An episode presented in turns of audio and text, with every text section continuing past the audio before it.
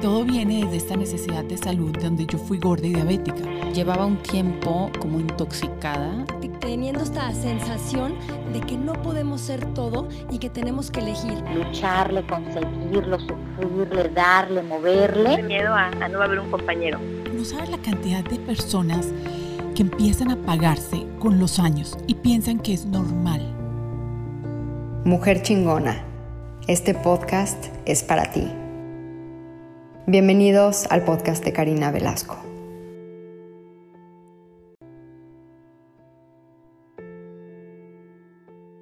Hola, hola.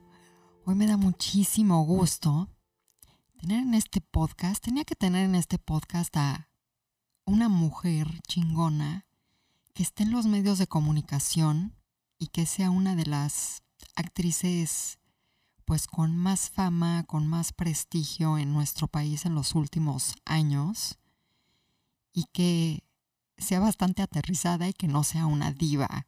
Entonces dije, wow, eso es ser una mujer chingona y tengo que invitar a mi querida Sandra Echeverría, que conozco desde hace muchísimos años.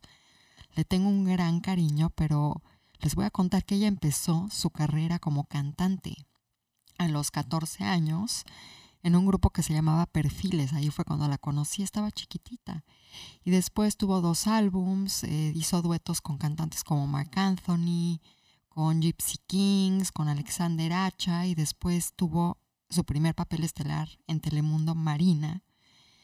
Y pues ya ha hecho muchísimas telenovelas, la hemos visto en El Clon, La Fuerza del Destino, La Querida del Centauro y La Bandida, entre muchísimos otros. Y después vi a Sandra en el cine trabajando con Oliver Stone en esta película que se llamaba Savages. Y me dio mucho gusto verla por ahí, lo hizo muy bien. Y tiene más películas, Busco novio para mi mujer, que es muy divertida, Amor de mis amores, y Freestyle. Y estos meses va a salir su película junto con Jaime Camil, My Boyfriend's Meds, que se estrenará el siguiente verano.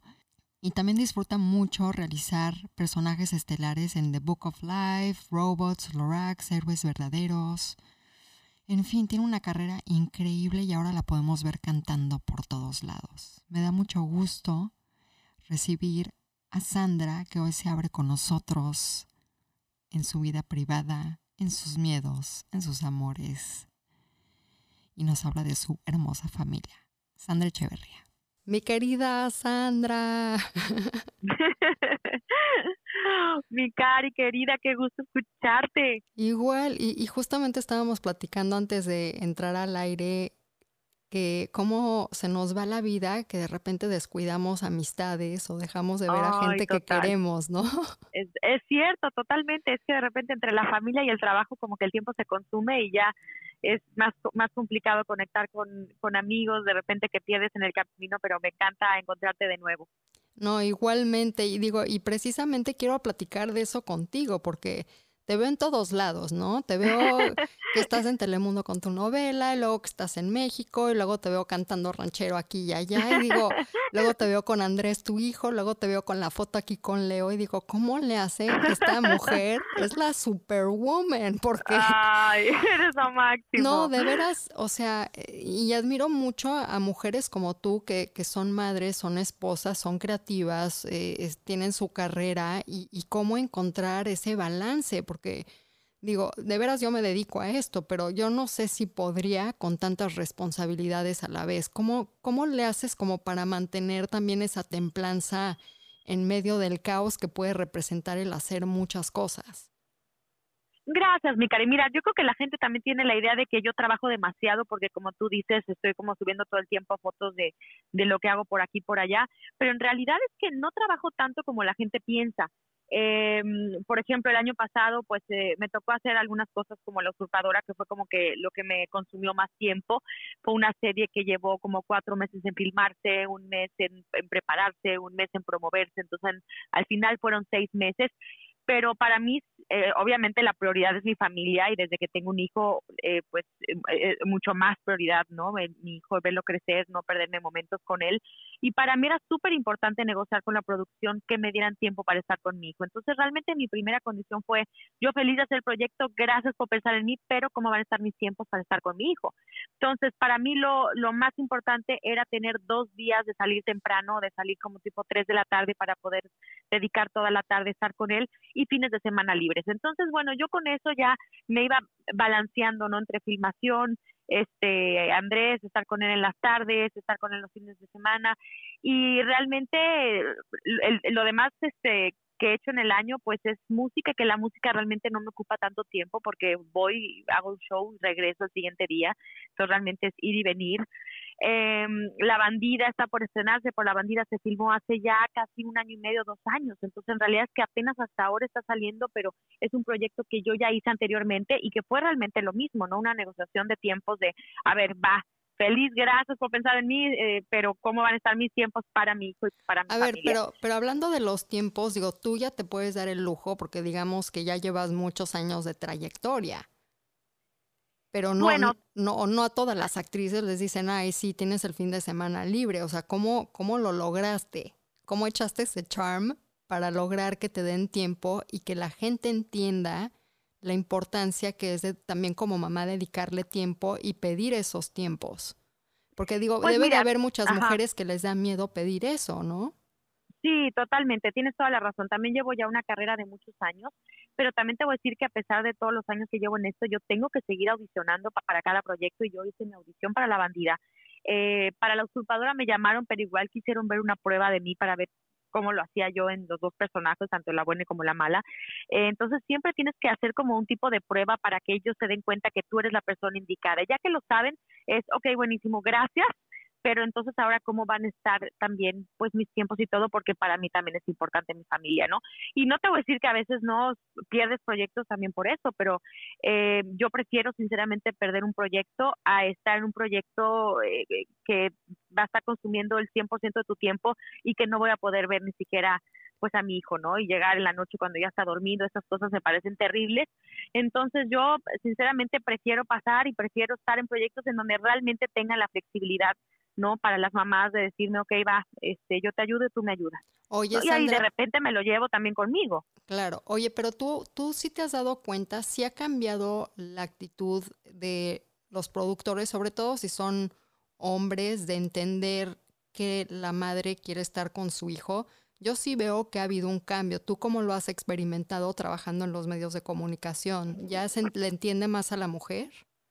Totalmente, totalmente. La verdad, a mí me, me han ayudado mucho. Inclusive eh, tuve momentos ahora en La Usurpadora que Andrés me acompañó y el director era un amor, Francisco Franco, yo lo amo, porque aparte era de silencio todos, que se quedó Andrés dormido. y lo acostaba en uno de los cuartos del set, ¿no? De, de que era el cuarto del presidente, de hecho este de Andrés Palacios y lo acostaba ahí y hacía que toda la producción se moviera a otro salón a ensayar porque en realidad como que nos cambiábamos de set para ensayar y dejábamos ese set libre para Andrés para que se pudiera dormir y echar su siesta.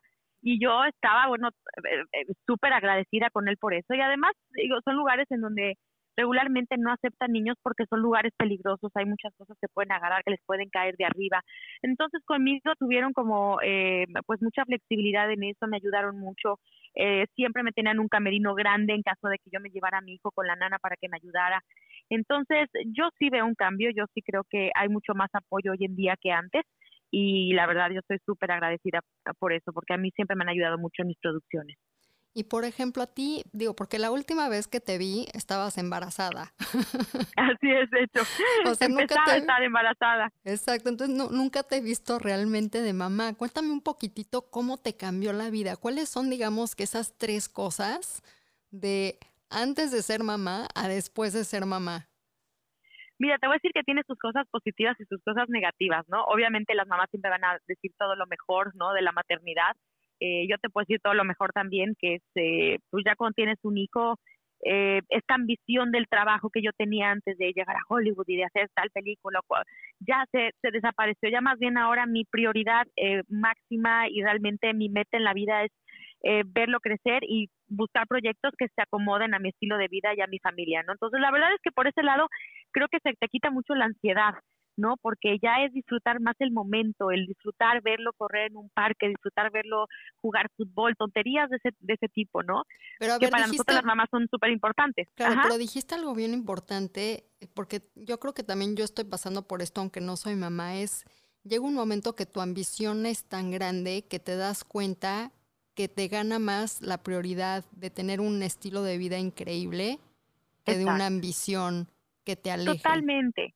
Exactamente, mira, yo viví muchísimos años, ¿no? Con esta ambición de, de ser la mejor actriz, de venirme a Los Ángeles para estudiar, para lograr estar en Hollywood y de hacer, la, bueno, era, ella de verdad era una workaholic. Todo el día estaba yo pensando en eso, me la vivía tomando clases. Entonces, sí era una obsesión que realmente te enferma y te da una soledad terrible que de repente yo sufría mucho porque estaba en este país completamente sola sin mi familia, pero con estas ganas de triunfar.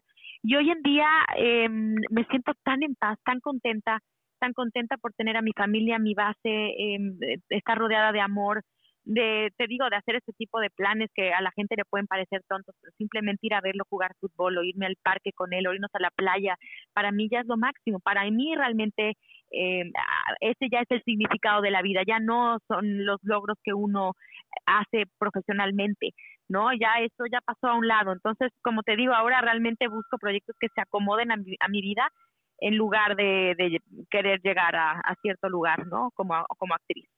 Y qué bonito que lo dices porque eh, dejar a un lado la ambición y darte cuenta de las cosas importantes en la vida, pues toma también mucha humildad y un camino ya recorrido, ¿no?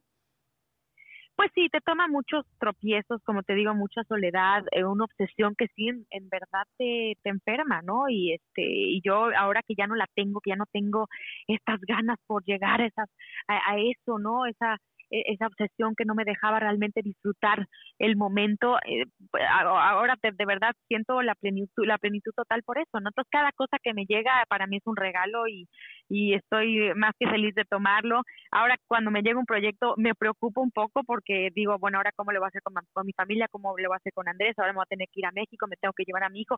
Esos realmente son ahora mis problemas, pero ya los proyectos ya, ya no es lo mismo que antes, ya no, ya no peleo por estar con ellos. Si me llegan, qué bueno, y si no, yo los dejo pasar feliz de la vida. Y, y, este, y esta cuestión de ser mamá fue lo que te invitó al fluir, de decir, lo que me llegue va a ser perfecto para mí, ya no voy a estar en esta obsesión, o tomaste algún curso, empezaste a meditar, o sea, ¿qué, qué herramientas para todas las mamás que nos estén escuchando o personas que han pasado por lo mismo, podrías decirles que has utilizado que han funcionado? Mira, te voy a decir que sí, lo, convertirme en mamá fue una de las cosas más importantes, que fue realmente lo que me cambió más la vida, pero también hice un curso hace tiempo con un maestro maravilloso que se llama Alfonso Ruiz, que seguramente lo conoces tú, Cari. Sí, claro. eh, él tiene una escuela que se llama Semiología de la Vida y, y yo conocí estos cursos a través de Leo, que me platicaba mucho de ellos y decidí tomar un par de ellos, o, o tres me parece, tomé este, eh, eh, el primer curso tomé el de, este, ¿cómo se llama? El de las personalidades. Em, ay Dios. Bueno. ¿Qué tipos? Eh, sí, no se dice arquetipos, pero es, es una cosa muy parecida, ¿no? Uh -huh. Entonces, lo primero era como ubicar tu tipo de personalidad, ubicar el tipo de personalidad de tu pareja, de las, de las personas que te, que te rodean, y en lugar de pelear con ellas y de repente de no entenderlas, es más bien, bueno, yo aprendí a entender el, el, la personalidad de, de esas personas y de no presionarlas y de más bien dejarlos ser y amarlos por lo que son y entender que ellos tienen sus problemas igual que nosotros y que todos tenemos una huella de abandono desde el momento en que nacemos y nos separan de nuestra madre. Entonces realmente creo que con esto yo crecí mucho, aprendí mucho, eh, eh, tuve una mejor relación con mi pareja, tuve una mejor relación con mis padres, con mis amigos y, a, y empecé a disfrutar mucho más el ahora, el momento, ¿no? Que creo que eh, no, lo, no lo hice durante toda mi adolescencia, durante todos estos años de lucha con mi carrera, hasta ahora que, que ya puedo realmente disfrutar el momento y que digo, ya, no, no, no quiero estar en las filas de Disneylandia estudiando audiciones para lograr conseguir un proyecto, ya no quiero eso, ya quiero yo disfrutar de Disneylandia, estar en la fila y estar con mi hijo y cuando termine eso me preocupo de la audición, ¿sabes? Es que sabes qué? que tenemos esta tendencia a buscar la felicidad o pensamos que nuestra vida va a estar bien o vamos a ser más felices si alcanzamos algo. Y como dices tú, cuando estamos constantemente tratando de alcanzar algo, nos alejamos del momento presente y de la aceptación de lo que es. Y supongo que esta aceptación de lo que es es lo que aprendiste en este curso. Totalmente, yo creo que tu vida profesional no te define a ti como persona, yo creo que más bien te define tu integridad, tus valores, este, lo que tú decides que signifique realmente la felicidad en tu vida, ¿no? Y yo ya decidí que mi carrera no es mi felicidad, sino mi familia es mi felicidad y, y, y mi felicidad interna, lo que a mí me hace feliz hacer. Y tu carrera, digamos que es un extra, es como, como la cerecita arriba del pastel. Totalmente, y también la música para mí, bueno, yo empecé cantando a los nueve años y fue realmente mi pasión desde chiquita, yo siempre quise ser cantante, la vida me llevó a ser actriz y de repente me reconecté con la música, que bueno, nunca la dejé, pero ahora que reconecté con ella y que encontré gente que creyó en mí en la música, que no lo había logrado porque la gente decía, no, es que es actriz, ¿cómo va a cantar? ¿no? Y yo les trataba de explicar, no es que yo empecé cantando, yo es que yo canté a los nueve años, es que yo gané un concurso a los catorce años, y es que sí canto de verdad, porque hay tantas actrices que no cantan, ¿no? Y ahora que lo puedo hacer, te lo juro, Cari, no lo hago por dinero porque no te da, realmente no, no te da, la vida para mí, por, por lo menos, ¿no? Que estoy empezando mi, mi carrera como cantante, no me paga la vida, pero para mí es un goce el poder subirme al escenario y poder cantar y sentir esa esa fuerza del mariachi, de la música mexicana, es de esas pasiones que siempre he traído y que, y que ahora estoy disfrutando a lo máximo y que tampoco me quita tiempo con mi familia, de repente me llevo a Andrés conmigo a que me acompañe un show y es para mí lo máximo, ¿no? Entonces quiero hacer más de ese tipo de cosas. Es que yo creo que cuando, cuando creces o naces con un don y luego no lo utilizas, como que se pierde o se muere una parte de ti. Cuando lo recuperas es como brillar de una nueva forma. Como dices tú, va más allá de la fama, va más allá de la lana. Realmente es como poner en acción un, un, don que te dio Dios o el universo, ¿no? Exacto. Exacto, agradecerlo y es un regalo para ti misma, ¿no? A mí en la semiología también me decían, trata de darte siete regalos al día porque eso eso va a hacer que tú te acuerdes de ti todos los días. A ver, de lo ¿cómo? Que a ti te ¿Siete regalos al día? Siete regalos al día, sí. O sea, si para ti escuchar la canción de, de Calma de Vamos a la playa es un regalo, ponte tu canción. Si meditar para ti dos minutos es un regalo, tómate tus dos minutos de meditación. Ve a hacer ejercicio porque disfrutas hacer ejercicio, ese es otro regalo para ti. Sentarte a comer y disfrutar de tu comida es otro regalo. Entonces, eso es como para acordarte realmente de disfrutar esas pequeñas cosas que te da la vida y verlos como regalo, porque entonces aprendes a ser mucho más agradecido con la vida, ¿no? ¿Y cómo has llevado esto también a la educación de tu hijo? Porque digo, constantemente yo creo que como mamá sobre todo debes de estar como cultivando tu espíritu, cultivando eh, tu desarrollo personal también para pues eh, crear, o sea, eh, digamos que educar una nueva generación, ¿no? O sea, estamos como que creando los cimientos del futuro a través de los hijos, en mi caso yo de mis sobrinos. Entonces, todo lo que has aprendido de, pues, tanto cultivar la creatividad como cultivar tu espíritu, ¿cómo, cómo se lo transmites a tu hijo? ¿Qué, ¿Cómo te podrías considerar como mamá? Mira, la verdad es que es de las cosas más difíciles que no, no te imaginas, ¿no? En el momento que estás embarazada, que piensas de chiquita, voy a, voy a tener hijos y yo los voy a a educar así y así.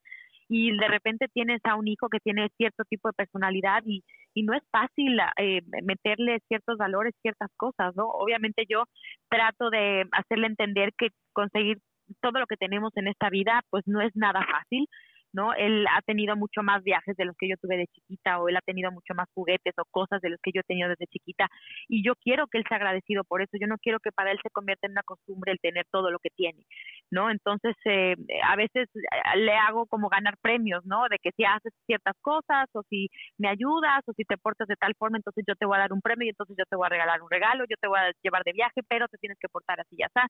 Entonces, trato de que él se gane las cosas para que realmente sepa lo que es eh, eh el agradecer, ¿no? Todo lo que tiene, porque sí siento que de repente cuando uno da de más, eh, pues ya los niños también se convierten en niños como muy eh, consentidos, ¿no? Que ya están acostumbrados a poner la mano y ya no ya no trabajan por conseguir lo que quieren. Oye, pero como adultos también, ¿eh? Como adultos también, Sandra. también.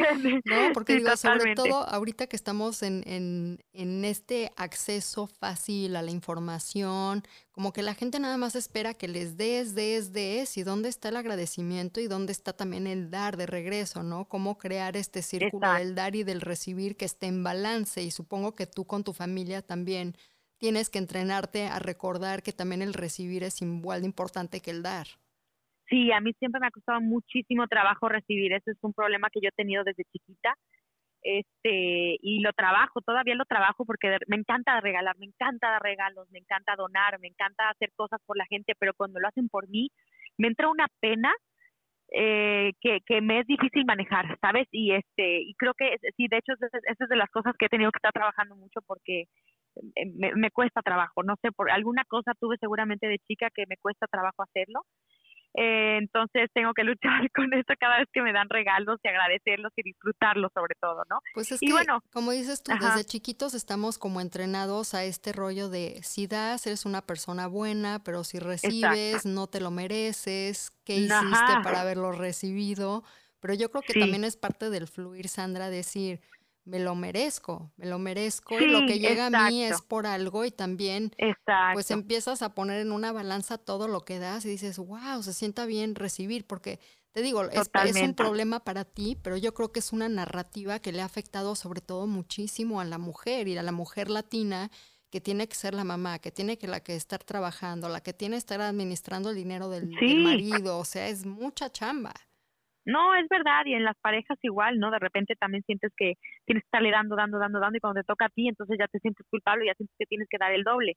Y al contrario, yo a la, de repente amigas que tengo así les digo, a ver, vete en el espejo, ve todo lo que eres, ve todo lo que tienes, lo mereces, eh, eh, eres una gran mujer, e, él es muy afortunado de tenerte a ti, entonces déjate consentir. Exacto, déjate consentir, Sandra. Exacto, ya sé, ya sé, ya sé. Pero bueno, la verdad es que tengo la suerte de que mi esposo me consiente mucho, mi hijo está aprendiendo porque todavía él es el, es el, él es el que se deja consentir por todos, pero ya le dije, oye, es mi cumpleaños, ahora me tienes que consentir tú a mí, me tienes que dar mis regalos. Es que es muy chiquito tu hijo, ¿cuántos años tiene sí, Pues cumplió cuatro apenas en septiembre, entonces pues sí, está chiquito. Sí, no, es un, es un bebé todavía, todavía huele a bebé. No, huele todavía bebé total, sí, pero la verdad es un niño súper listo, muy curioso, todo el tiempo me pregunta cosas y de repente me pregunta cosas muy fuertes y muy extrañas que me sacan mucho de onda, pero digo, wow, ¿de dónde sacó eso, no? A ver, ¿cómo qué? Porque te entiendo porque mis sobrinos son igual, como que de repente veo que las nuevas generaciones, como estos niños que están naciendo ahorita, que tienen entre menos de 10 años, tienen un tipo de conversaciones que yo no me acuerdo de chavita articular al menos ese tipo de preguntas. Mira, a mí me preguntó el otro día, mamá, ¿y duele morir? Y entonces yo ya no sabía qué contestarle. Le digo, híjole, gorito, bueno, pues seguramente hay gente que tiene muertes más dolorosas porque tienen alguna enfermedad o algo así, pero hay gente que se muere de una forma bonita porque ya son, ¿cómo se mueren de una forma bonita? No, pues a lo mejor si ya son grandes, a lo mejor se quedan dormiditos en su cama. Y entonces, eh, y esa es una muerte bonita y entonces ya, ya no sabía yo qué decirle, ¿no? También hubo una cosa muy fuerte en mi familia, que mi hermana perdió eh, cinco bebés eh, ella tuvo un bebé hasta el sexto bebé, que entonces realmente su primer bebé lo tuvo hasta el sexto intento, entonces fue realmente muy fuerte, perdió dos bebés de cinco meses y pues fue mucho sufrimiento para toda la familia y en algún momento, no sé, Andrés seguramente me escuchó hablando con mi mamá o con mi hermano, con alguien, yo lo fui a recoger a la escuela, de la nada agarré y me dice, mamá, ¿por qué Mariana perdió dos bebés? Y me quedé en shock, como que dije, ¿y cómo sabes eso? Pues tú lo dijiste. Y yo dije, ¿en qué momento él escuchó que yo dije eso? Porque aparte perdió cinco bebés, pero perdió dos bebés de cinco meses, ¿sabes? Entonces, eh, pues lo tenía como presente, como que le dolió eso. Y luego me decía que si los bebés eran angelitos que ya estaban en el cielo y cosas así. Entonces, la verdad, eh, pues eh, preguntas como muy fuertes, ¿no? Que sí me choquearon mucho. Pues es que te hacen también pensar a ti, ¿no? Como que son cosas que das por dado, conversaciones que tienes, pero como que te a la hora de ver cómo le vas a explicar eso a tu hijo o a otra persona, te hacen como recapitular y reconocer y volver a sentir esa pérdida en este caso, ¿no? Que no es nada fácil. No, nada fácil. También el otro día me preguntó, mamá, ¿y si papá se muere, tú vas a tener otro esposo? y le digo, Andrés, pero, pero ¿por qué se va a morir papá? No, me dice, no, no, no te preocupes, nada más si le disparan. Y yo, Andrés, ¿por qué dices eso? ¡Qué horror! no sé si alguna película que vio o algo también ahora la toda la influencia que ven de las películas y de las este, caricaturas, inclusive todas las de Disney, todos los personajes están huérfanos o no tienen mamá o no tienen papá, entonces son cosas muy tristes que de repente te preguntan y no sabes cómo explicarles. Sí, pero es parte de la vida. También nosotros como, como adultos, como que tratamos de evadir ese tipo de conversaciones, sobre todo cuando hablamos de la muerte o hablamos de enfermedad o hablamos de los achaques, aunque ya con la edad ya, o sea, es lo que le decía a mi mamá el otro día, ya ahorita veo una amiga y decir, me dice, ¿qué onda? ¿Fumas marihuana? Y digo, no, ya estoy en la edad donde me la unto. ¿No? Porque Está buenísimo. vamos cambiando, exacto, vamos cambiando y, y, y, se acercan este tipo de conversaciones, pero yo creo que los niños que no tienen un mal bien o no tienen todavía ese miedo a la, a la muerte, pues deben de tener curiosidad de qué sucede con ese ciclo de la vida, ¿no? La muerte, el nacimiento, entonces te hacen todas estas preguntas que, ay, como que te confrontan con algo que no piensas muy seguido o evades sí, total, no estás preparado como para contestar ese tipo de preguntas, pero qué padre que lo hagan, lo, lo, platiquen de una forma como tan cotidiana, ¿no? Porque en realidad, pues así es, es, un proceso, es el proceso de la vida y así deberíamos de manejarlo también los adultos. Yo creo que los niños vienen de verdad a enseñarnos cosas y son maestros y yo todos los días aprendo cosas de mi hijo y de su curiosidad, de sus, de sus ganas de aprender, de sus ganas de, de ser mejor, yo lo veo en sus clasecitas de fútbol y, no sabes cómo va mejorando y es impresionante todo lo que puede hacer un niño tan chiquito. Y gracias de nuevo a todos ustedes que ya me están mandando tantos mails y tantos mensajitos en mi Instagram, Caribe Velasco para pues pedir una segunda temporada y qué tipo de temas quieren escuchar. Ya estoy trabajando en ello, así que muchas gracias. Pero por lo pronto muchos de ustedes han tenido dudas y preguntas personales, que es por eso que escribo tantos libros para poder contestar a todas sus preguntas que me hacen en línea. Y me dijeron que cuáles libros tengo, entonces ahí les van. Tengo El arte de la vida sana, que es de nutrición, yoga y meditación. El segundo libro es del punto al punto G, que es nutrición para la sexualidad, las hormonas y el desarrollo del amor personal, tanto también como sexual.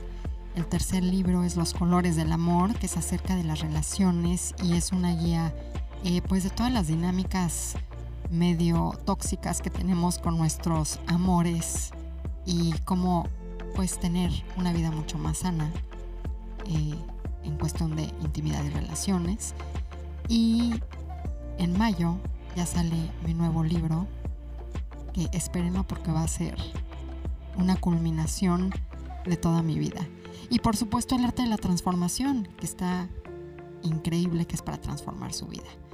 Pueden conseguir todos estos libros en todas las librerías, en Amazon y en iTunes.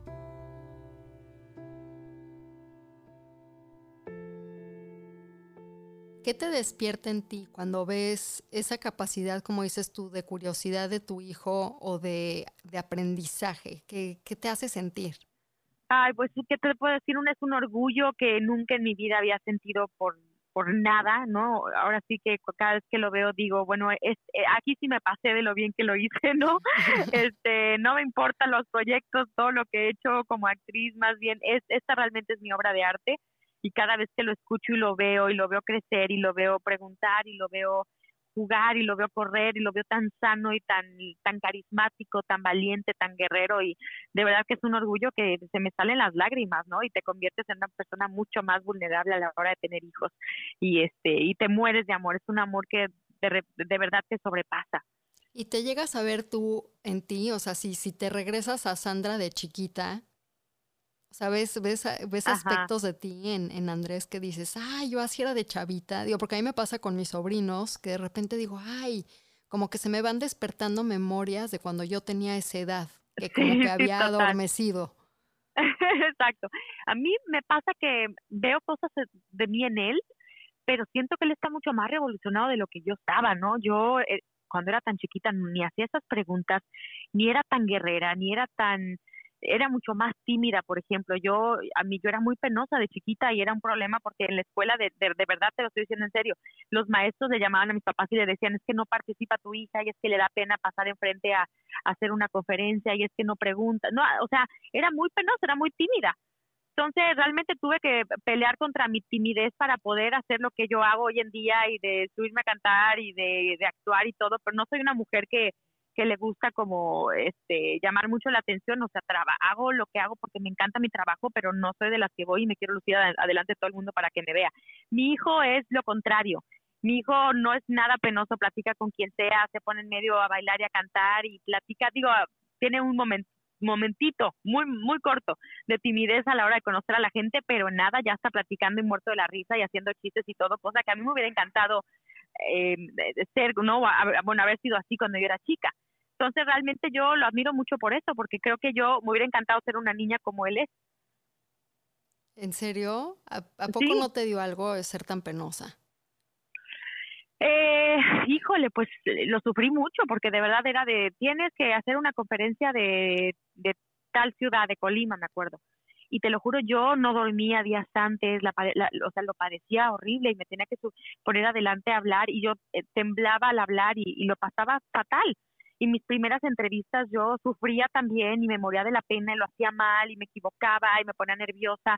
Entonces sí fue realmente un trabajo de muchos años de ir como, este, eh, pues, eh, superando, ¿no? Este, este miedo que yo tenía al, al, al pararme al hablar en público, ese tipo de cosas. ¿Y cómo, cómo superaste ese miedo? O sea, ¿qué fue? ¿La práctica? ¿Aventarte al ruedo? O sea, porque yo a veces digo, ok, si tienes miedo, agarrar el toro por los cuernos y enfrentarte a tu miedo. Pues sí, yo creo que fue aventarme, aventarme al ruedo y de irlo, irlo, irlo haciendo mal, o sea, de ir aprendiendo de los errores y de ir agarrando seguridad en mí. Eh, a mí me, yo la primera novela que yo hice, que fue Súbete a mi moto, yo decía, pero ¿por qué me escogieron? Me escogieron si yo soy fea, no, no me veo bonita en la tele, no soy la mejor actriz, apenas acabo de empezar. Yo de verdad no podía entender por qué me habían escogido. y este, y conforme la gente me empezó a ver y me empezaban a decir, oye, pero te ves muy bonita, pero oye, pero qué bonito actúas y todo, fue que yo empecé a creer que yo podía hacerlo, ¿sabes? Entonces yo creo que fue una ayuda de la gente de, irme como animando y de yo irme aventando y de decir, bueno, soy lo que soy, con mis defectos, defectos o no, pero no me voy a meter operaciones porque yo soy una mujer natural y eso es lo que soy, eso es lo que tengo que ofrecer. Así qué que, bueno. Pues al que le guste, ¿no? Al que le guste, al que no le guste, pues también. Pues sí, hasta la fecha soy así, Cari, no, nunca me he metido un cuchillo, soy, eh, la verdad, soy de pelear por eh, defender, ¿no? Este, el, la, la esencia que somos, lo que tenemos y de no quererlo cambiar, ¿no? De no querer este, fingir algo que no somos, porque todos, eh, todos los seres en este mundo tenemos algo bello. Exacto, ¿no? Y hay mucha vergüenza en conforme a, a tener más edad o ir cambiando, pero pues tenemos que entender que tenemos diferentes etapas de la vida, que obviamente no te vas a ver como de 20.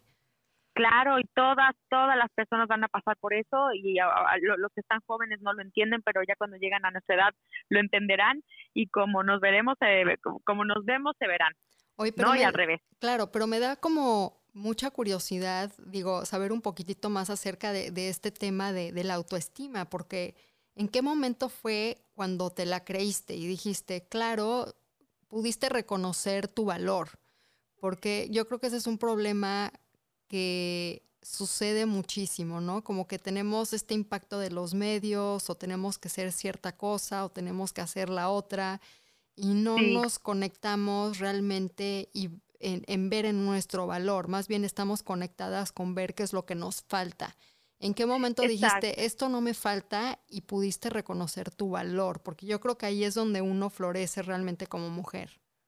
Mira, en realidad es que yo lo hice muy mal porque yo no lo vi por mí misma. Yo a mí me hicieron verlo, me, hizo, me hizo verlo la gente, me hicieron verlo los productores, me hicieron verlo los los eh, los actores, me hicieron verlo los castineros, o sea, me hizo verlo la gente exterior a mí que me decían, que lo hacía bien o que me veía bien o que cosas así que yo no lo creí, no lo creí hasta que me lo repetían y decía, bueno, pues a lo mejor sí, ¿sabes? Entonces eh, creo que más bien eso es un, creo que hoy en día ha cambiado mucho también este todo eso, ¿no? Y hoy en día eh, sí está mucho más, eh, se acepta mucho más a las mujeres de todo, todo tipo de tamaños, razas, colores, sabores, de todo tipo eh, siento que antes era mucho más fuerte esta imagen que veíamos en las revistas de que todas teníamos que ser este prototipo de modelos, ¿no?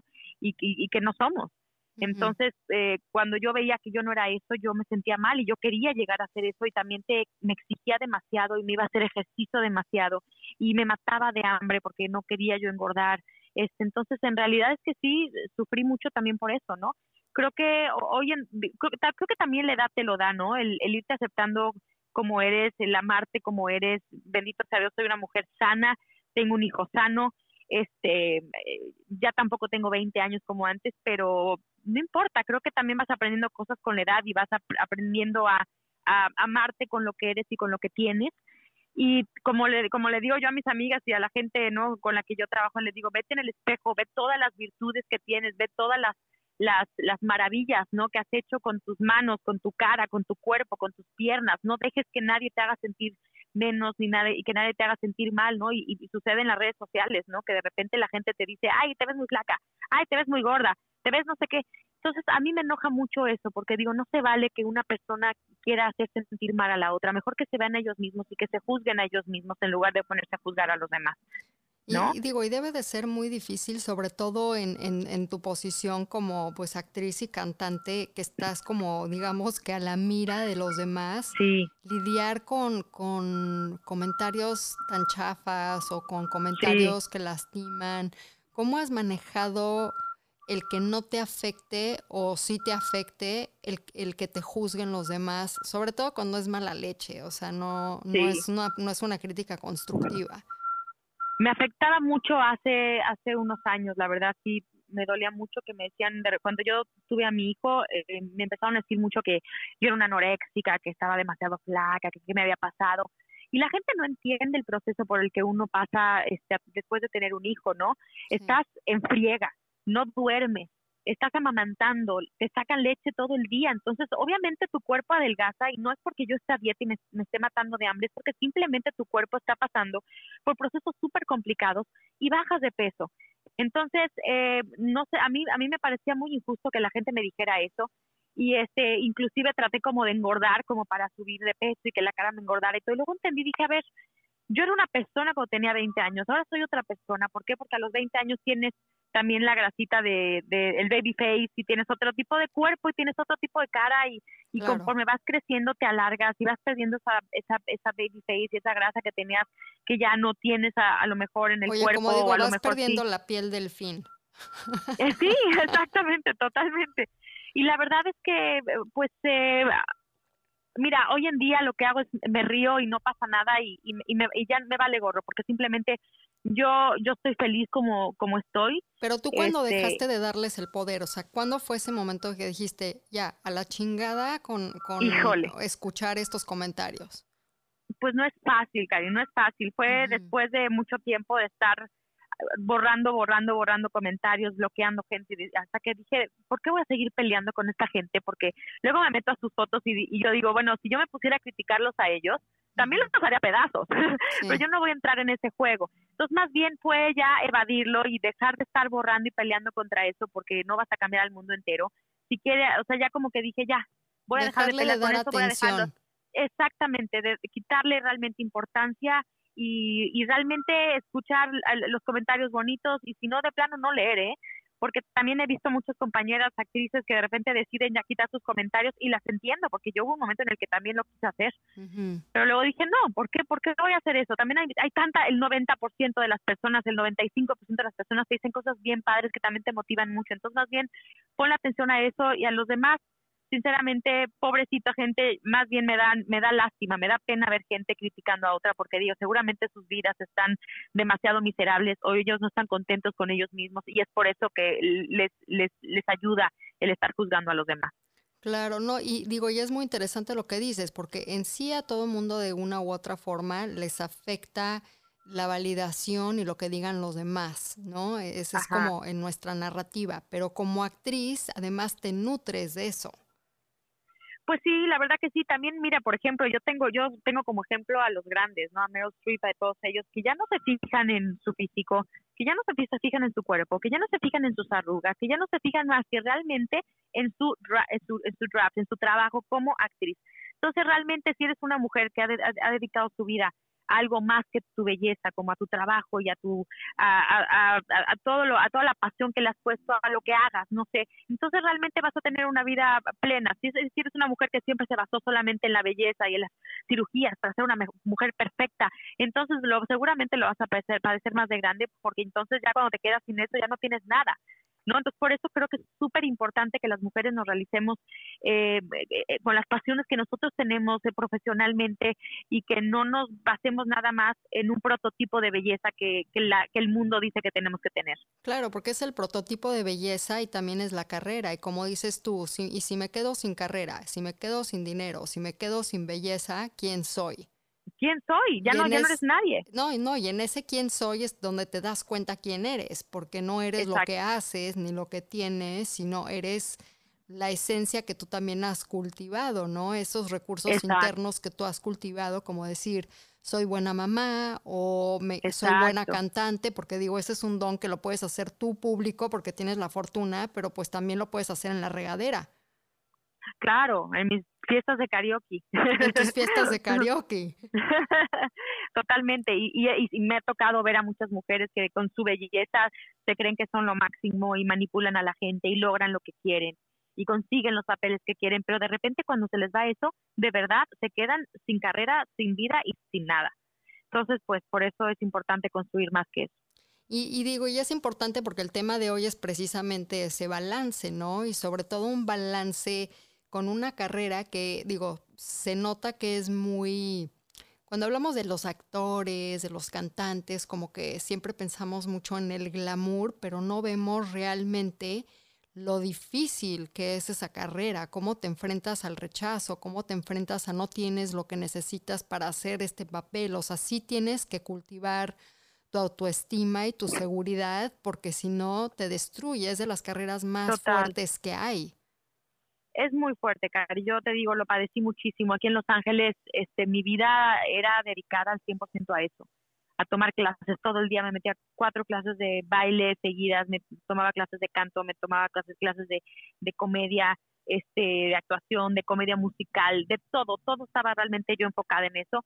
Y lo único que pasaba es que me mataba yo haciendo audiciones y en todos lados yo estaba estudiando líneas, líneas, líneas para ir a la siguiente audición y al siguiente callback.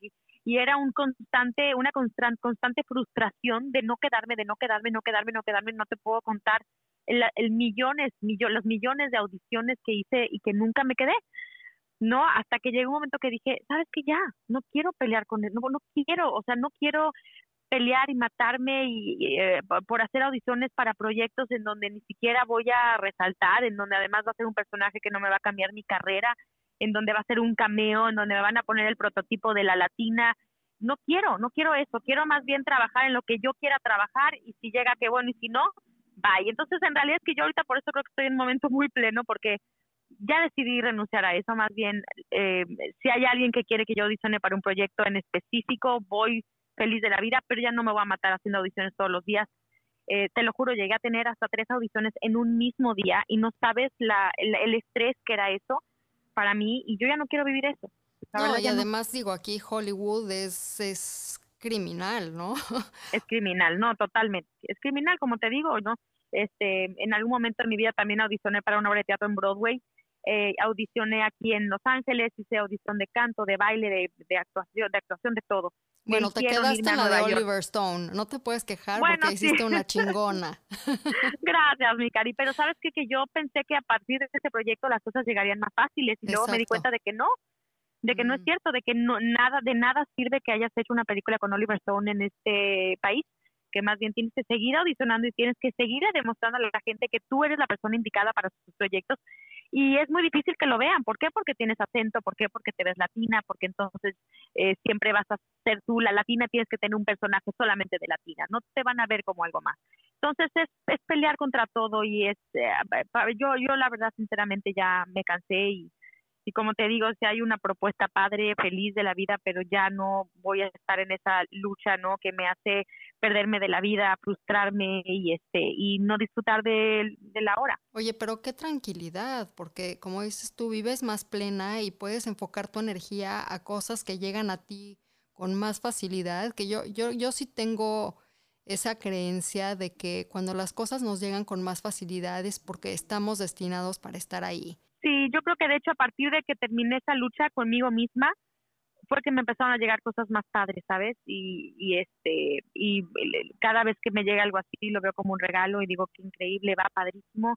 Este, vemos cómo lo hacemos con mi familia, lo acomodamos y, y feliz y lo hago y termino y de ahí feliz también de terminar porque así ya puedo estar 100% de mamá otra vez. Claro. Y por ejemplo, cuando cantas, ¿con qué te conectas? Digo, a mí siempre me ha llamado la atención porque digo, tengo amigas muy talentosas, tú eres una de ellas. Gracias. digo, que, la, que, que, que, oyes cantar y dices, pero ¿en qué están pensando? ¿En qué se conectan? ¿Canalizan? O sea, ¿qué, ¿qué, te hace sentir cuando, cuando tienes una pasión y la puedes desarrollar y, y, y puedes cantar así, puedes expresar así en, en, el mundo? Ay, es lo máximo, te lo juro que para mí es la, la, la pasión que más me mueve en la vida. Entonces, cuando yo me subo a un escenario y canto una canción, para mí es muy paralelo a la actuación porque en real, realmente me conecto con la historia de la canción que estoy cantando y realmente siento lo que estoy cantando y la vivo, ¿sabes? Entonces cuando la estoy cantando la estoy sintiendo tanto que lo que estoy tratando de hacer es proyectarle a la gente lo que estoy eh, cantando para que a la gente le, le llegue.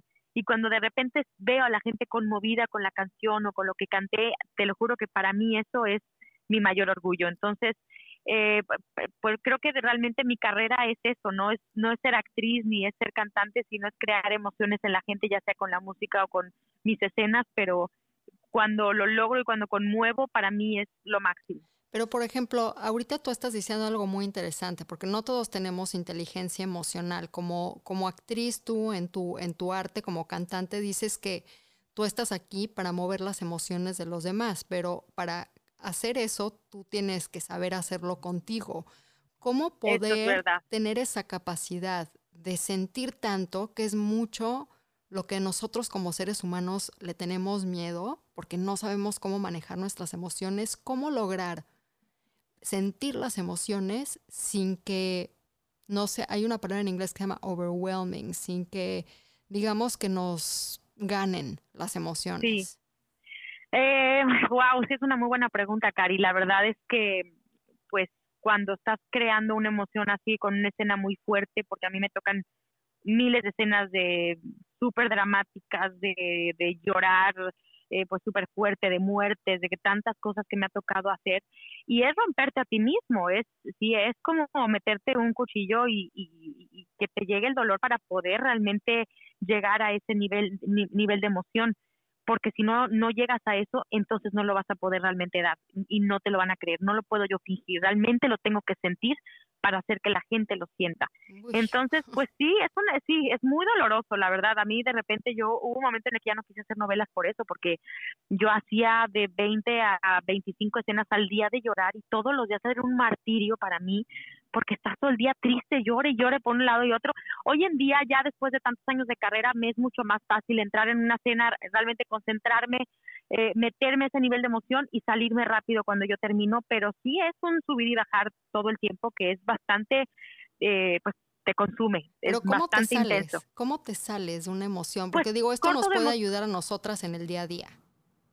realmente corto la emoción y quito el, el- la, la concentración en, en lo que estaba yo pensando, ¿no? En esa tristeza que yo sentía y más bien la corto y, y- y pienso en otra cosa, ¿no? Vuelvo a regresar a mi felicidad y al, y al, sentimiento, ¿no? De, de agradecimiento y de lo que, de, de lo bonito que tengo. Porque realmente cuando te metes a ese nivel de emociones, meterte ese hoyo de tristeza que sabes que te duele, que sabes que te va a mover, eh, y es meterte un ratito, pero cuando te sales ya es, es, es quitarlo, bloquearlo, darle la vuelta. ¿Y por qué, Darle crees, la vuelta a la hoja. por qué crees que mucha gente se pega a la emoción de que dices, ok, me voy a azotar? Porque yo también tengo momentos que me azoto, pero tengo las herramientas donde me azoto cinco minutos y después lo que sigue y puedo estar muy feliz, como los niños. Exacto, eso, es- eso es lo que está muy bien, eso es lo que realmente tenemos que lograr todos los seres humanos, eso es parte del curso de la semiología que enseña Alfonso, ¿no? En el momento en el que tú solito te das cuenta y te haces consciente de que te estás metiendo a la, a la casa de la, a- le dicen a la casa de locas, porque te metes a esa casa de locas en donde te metes tú a la tristeza y te, y te estás este, echando como latigazos en la espalda para sufrir, ¿no? Entonces te das cuenta de eso y dices, a ver, no, ¿por qué me estoy metiendo ahí? Ya pasó, es el pasado o es el futuro, yo no tengo por qué sufrir por el pasado o es el futuro, y en el presente si hay algo que tengo que resolver, lo resuelvo en este momento, o veo cómo se puede resolver. Pero casi siempre el sufrimiento viene de pensar en algo, en el pasado, o en el futuro, entonces hay que salirnos de ahí, por eso es importante y es por eso es tan importante pensar en el ahora. Y vivir en el presente y es lo que tu hijo te ha enseñado. Exactamente, totalmente. Entonces, obviamente en la actuación tengo que entrar ahí, tengo que meterme a cosas este, mías, ¿no? Para poder llegar a esa emoción y cuando termino, pues nada, otra vez regreso a mí misma. Y nunca te pegaste, porque digo, yo tengo algunas conocidas actrices que se pegan, que se pegan en el drama y ya su vida es un drama, cuando el drama es su arte. Ay Dios, pues sí, tuve mi época, la verdad que como que parecía más la vida en sí y todo, ¿no? En general.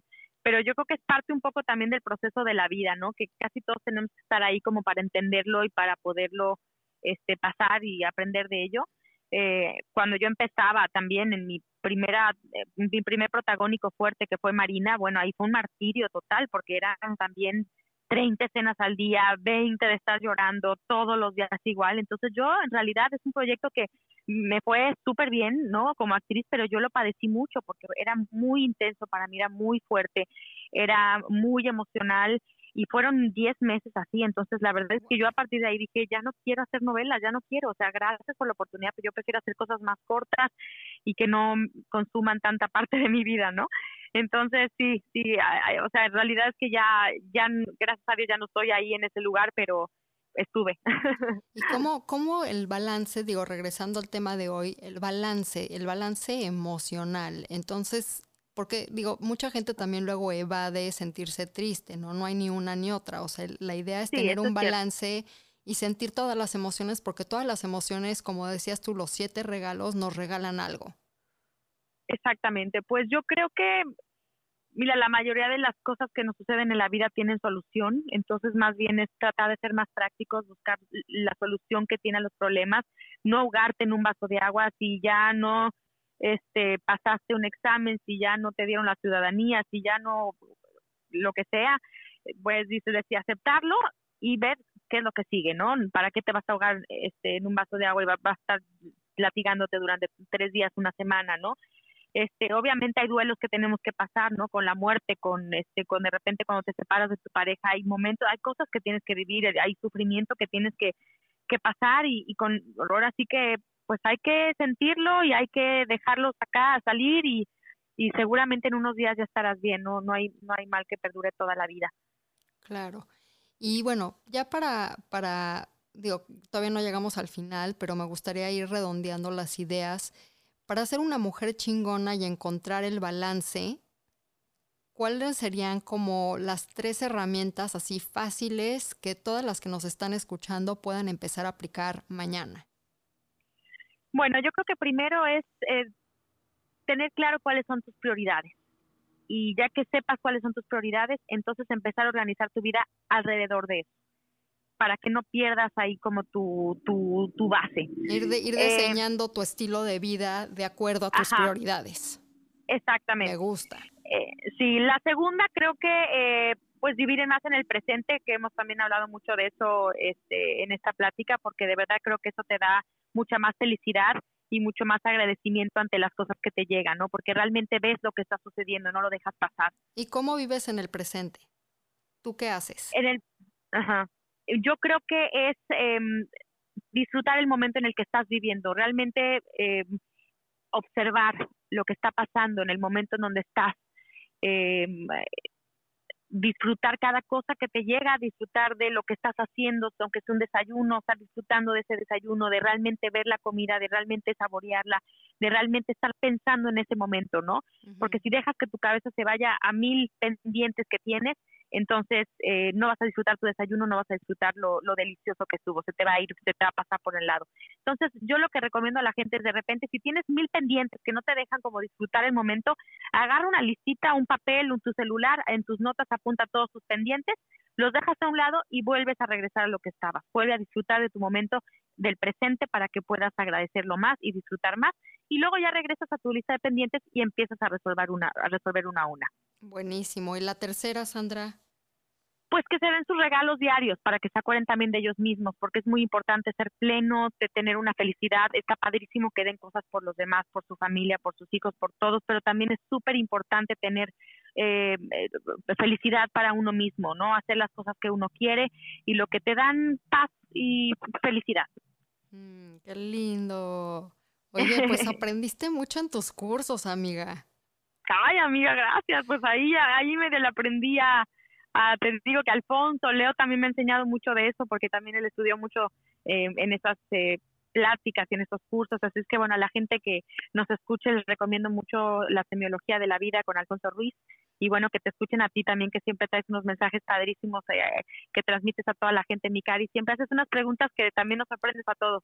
Ay, mi Sandra. Oye, y además que qué lindo que tengas una pareja que también está alineada con este desarrollo personal y con cultivar su espíritu. Yo creo que eso es bien importante y, es lo que buscamos también como mujeres, un hombre que esté en ese canal.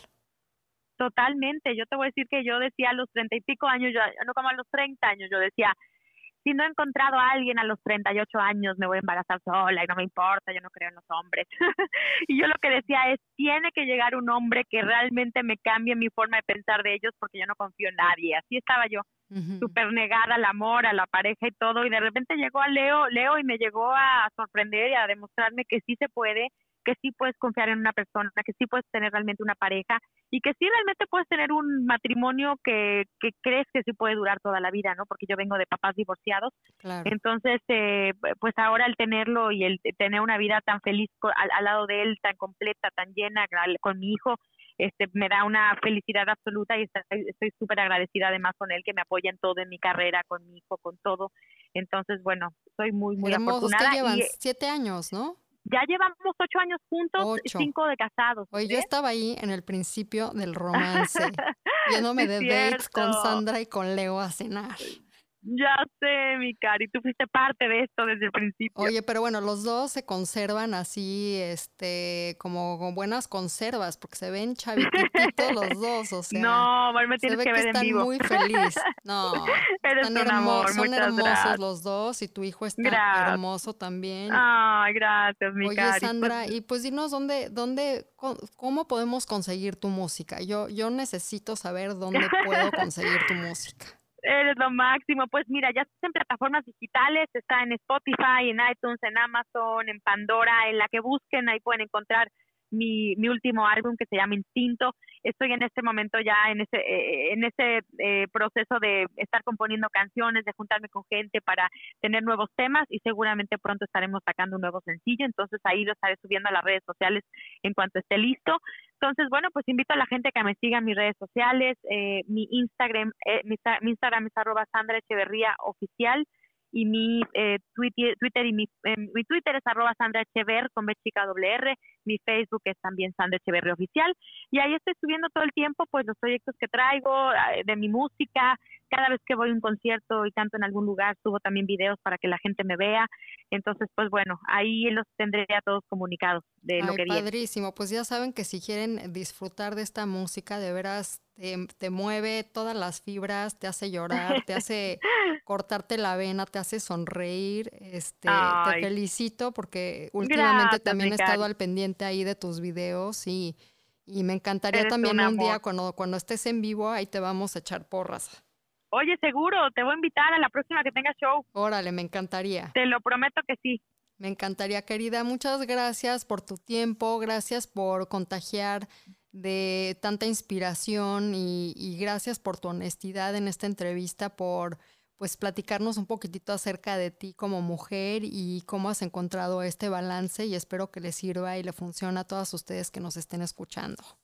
Ah, Mica, yo también y te agradezco a mí también que, bueno, ah, que pensaste en mí para esto, te, de verdad te lo agradezco, sabes que te quiero, que eres además mi amiga y que además te admiro como mujer eh, y que también siempre estoy pendiente de ti, de todo lo que estás siempre escribiendo y poniendo porque de verdad admiro todo lo que pones. Así es que soy tu fan y gracias por todo, mi cari. A ti, te quiero.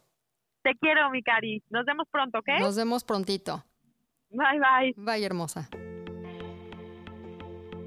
Y muchos de los problemas que se originan en cuanto pues a depresión, exceso de tristeza, cambios de estados de ánimo, falta de concentración, falta de enfoque, La causa, en su mayoría de las veces, viene de que tenemos una microbiota, que es, pues digamos, todos esos bichitos y microorganismos que viven en nuestra en nuestra en nuestro intestino y que pues saca de equilibrio lo que sucede en nuestro cerebro. Entonces por eso es tan importante cuidar nuestra macrobiota, tener eh, una salud integral, porque todos estos problemas que hay, como la inflamación, la colitis, las diarreas, eh, el intestino permeable, las alergias, las sensibilidades, es porque hay algún problema que está sucediendo en tu microbiota. Y por eso mis amigos de Alchemy Code desarrollaron el primer test mexicano Healthy Gut que te hace todo un ADN de cómo está tu bacteria, las posibles enfermedades que puedas tener. Eh, pero sobre todo es una herramienta de prevención increíble. Yo la verdad siempre me doy cuenta, una vez al año me hago este test porque he sufrido de algunas cosas como el intestino permeable y me di cuenta que saber cómo, cómo vive tu macrobiota te puede dar